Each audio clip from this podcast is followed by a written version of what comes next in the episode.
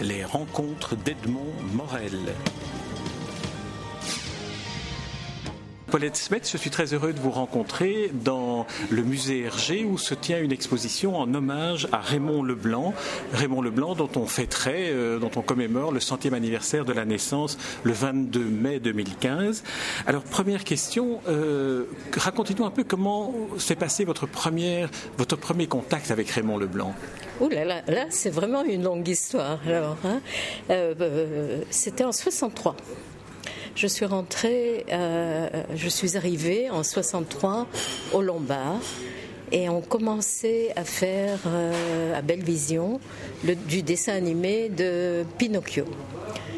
Et donc, euh, oui, j'ai vu Raymond Leblanc à ce moment-là, et puis j'ai commencé à travailler à Belle Vision.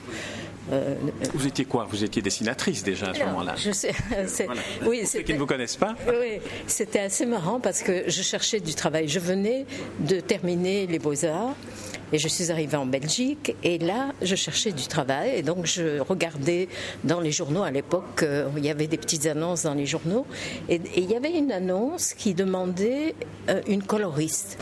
Comme j'aimais bien la couleur, je ne savais pas du tout ce que c'était. J'arrive et on me dit euh, c'est pour du dessin animé. Je ne savais pas du tout comment on faisait des dessin animé.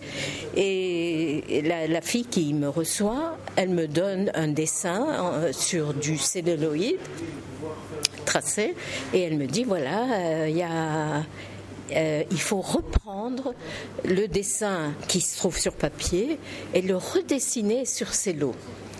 Alors moi, croyant bien faire, puisque je sortais des beaux-arts, je prends le dessin et puis je, change un petit peu la forme des mains qui n'était pas tout à fait juste, d'après moi. Euh, donc voilà, je donne mon dessin et puis je dis qu'est-ce que je dois faire d'autre? Elle me dit c'est tout. J'étais. je me dis c'est pas possible, c'est on dirait un truc d'enfant quoi, ça ça va pas. Et puis je reçois une lettre euh, quelques jours après me disant que j'ai raté mon test. Alors je, je, me suis dit ça c'est vraiment c'est pas possible. J'ai j'ai écrit une lettre et j'ai dit que je voudrais bien repasser le test et savoir pourquoi voilà. Vous êtes défendu. Voilà. Et, donc on m'a rappelé. Et depuis lors, euh, bah, parce que j'ai travaillé très peu comme coloriste, et puis tout de suite j'ai été euh, responsable de toute la euh, de tout le studio de traçage, de coloriage. Et, et donc j'ai expliqué chaque fois qu'on avait une, une nouvelle euh, coloriste ou traceuse, expliquer ce que c'était le travail. Parce qu'on n'expliquait jamais. On se demandait jamais pourquoi on nous disait que c'était pas bon. Alors, euh, expliquer comment marchent les dessins et que si on déviait du trait, le mouvement était différent de ce qu'on attendait. Et voilà, donc on a fait des, projections pour les, pour les gens qui travaillaient, ce qu'ils n'avaient jamais eu avant. Vous avez dû expliquer un peu ce qu'était finalement euh, le travail qu'on attendait d'eux. Oui, pourquoi moi j'ai pas réussi? Alors parlez-nous un peu de Raymond Leblanc, parce que vous avez été en contact avec lui. Comment était-il dans les relations de travail au, quotidien avec une personne comme vous, devenue responsable d'un des services? Alors, euh, euh, d'abord, c'était quelqu'un qui était très humain et qui connaissait les employés qui, travaillaient euh, dans, son entreprise. Le matin, c'était un homme euh, très dynamique, et le matin, il montait à tous les étages, il allait dire bonjour à tout le monde. Euh, il savait chacun s'il avait un bébé, s'il attendait un bébé ou s'il était malade, s'il allait se marier, tout ça. Donc il était très familial. Et donc après, après, on a. Euh, donc, quand j'ai commencé à travailler, comme je créais les couleurs, je devais lui montrer chaque fois euh, mon décor avec, avec les, personnages qui sont dessus en couleur. Et, il donnait des avis, il donnait ses avis à lui. Donc il, suivait la fabrication des dessins animés alors Il suivait tout du début jusqu'à la fin. Et euh, il était vraiment euh, omniprésent dans, dans, la production. Alors là, on parle des studios Bellevision. Il y a aussi les studios euh, Est-ce que là, vous avez travaillé aussi? Est-ce qu'il y avait aussi une production de dessin animé dans la, dans la section publicitaire? Non, euh, c'est-à-dire que le dessin animé de, de c'était Bellevision qui le faisait. Mais Publière était une agence de publicité qui prenait, qui développait les personnages de bande dessinée. C'était le premier, la première agence de bande dessinée à développer des personnages de bande dessinée.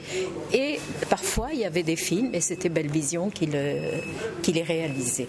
Alors, revenons au dessin animé. Alors, quels sont les, les dessins animés auxquels vous avez participé qui vous ont le plus marqué pour une raison ou pour une autre? Bah, euh, D'abord euh, Pinocchio parce que c'était le premier et que je ne connaissais rien en dessin animé. Et celui que j'ai le plus aimé, en fait, c'est Le Temple du Soleil. C'est celui que j'ai le plus aimé. Les contacts étaient avec Hergé aussi, parce qu'on voyait Hergé à ce moment-là.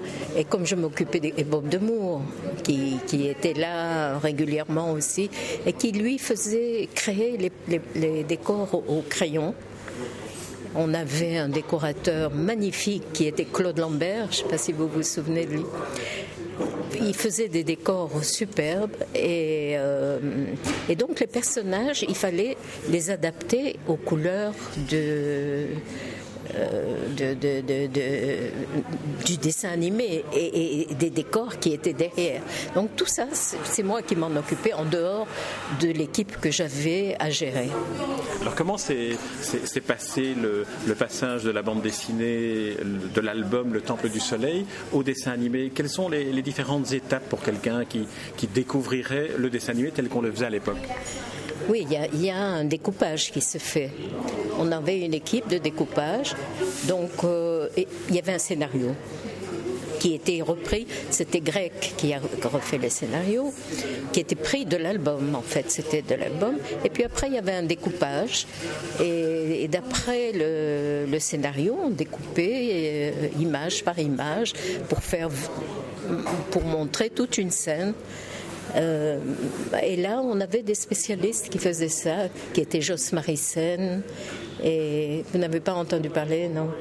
Euh, Qui était un garçon, depuis le début, il était là, lui. Je pense que vous allez le voir tout à l'heure aussi. Euh, il, travaillait à la caméra, il, faisait justement le découpage, et, il y avait d'autres qui ne sont plus là, malheureusement. Il y en a beaucoup qui sont déjà partis, qui sont morts, je veux dire. Hein. Donc voilà.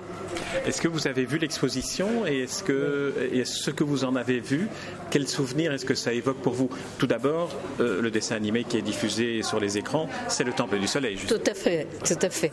Non, moi je trouve que c'est une merveilleuse exposition et qu'elle est très émouvante parce qu'on voit des, des choses très anciennes et que Raymond Leblanc est bien représenté qu'il est, euh, on voit son bureau qui est resté exactement le même.